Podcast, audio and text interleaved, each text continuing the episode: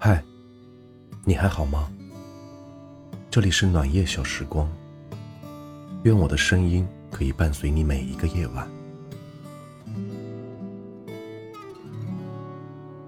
前几天在知乎上见到有人发问：生活中那些不如意的事，为什么每次都只让我一个人来承受？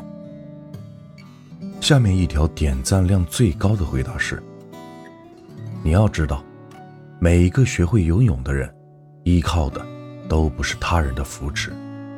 同样，世间苦，只可自度。曾经有人说。就算我熬过了这场暴风雨，又怎样呢？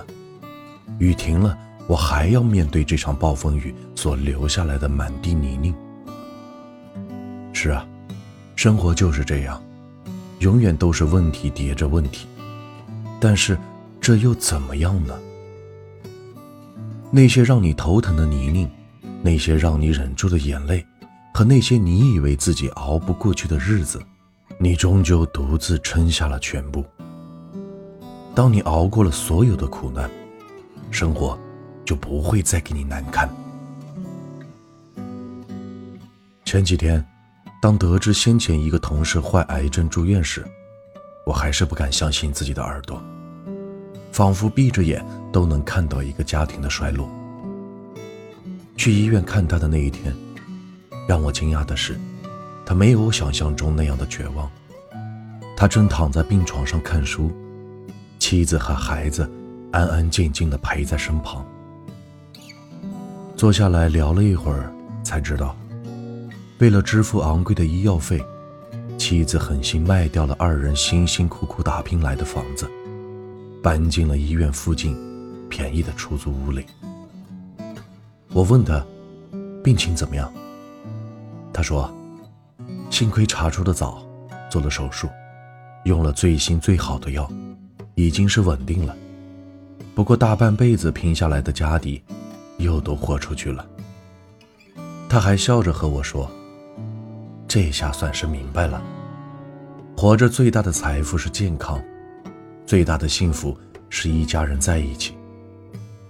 每个人来到世上走一遭，平淡如水的日子的确乏味。”但当真正的病痛中走过一遭，我们才能看透了，想开了，明白一家人健康和睦，就是最大的幸福。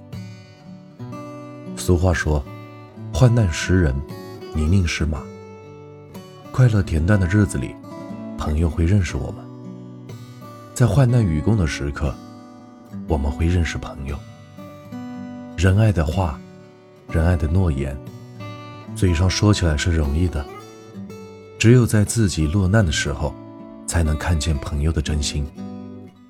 当我们落魄受难、自哀自怨之际，那些袖手旁观的人，无需去谴责他们假仁假义。毕竟趋利避害是人的本能。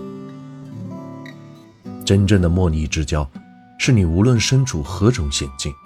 也仍然愿意伸出自己的手，将你拉出泥沼的人。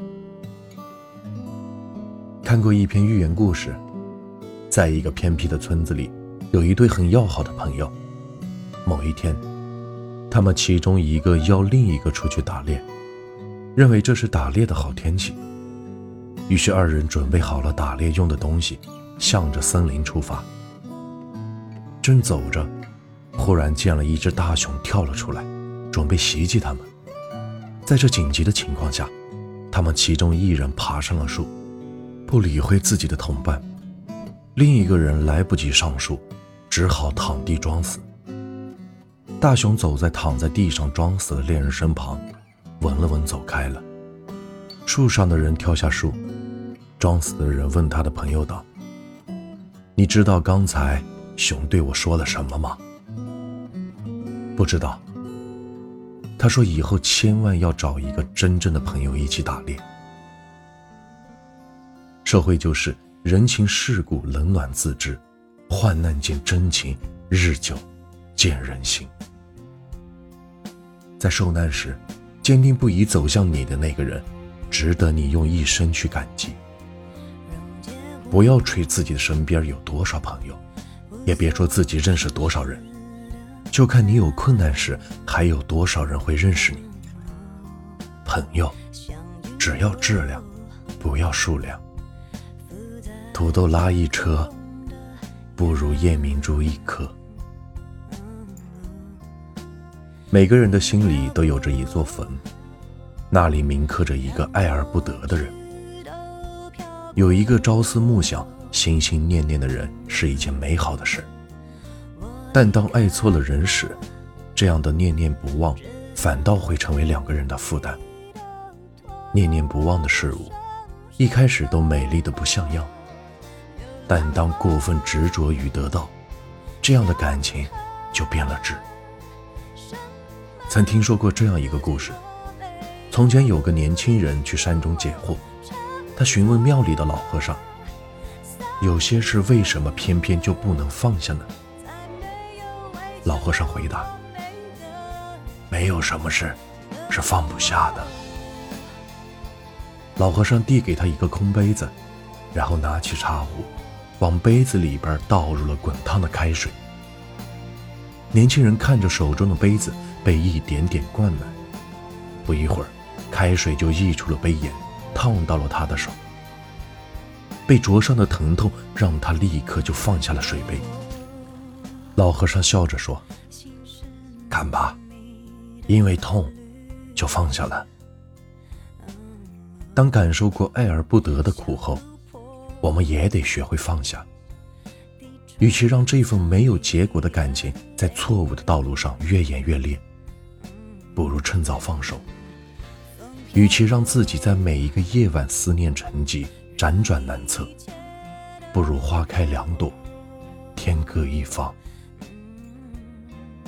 张爱玲说过这样一句话：“真正能治愈你的，从来都不是时间，而是明白。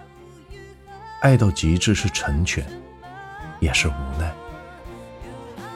往后的日子里，你可以偶尔回头看。”但千万别往回走。人生就是不停的告别与遇见，怕孤单，就努力的沉淀，相信美好的事物终会在未来与你相见。生活实苦，万般不易。然而大病初愈后，是生活的恬淡；困境走出后，是知己的陪伴。放下错爱后。是与真情的相遇。当一个人熬过了所有的苦，方能珍惜身边的甜。面对生活的这场来日方长。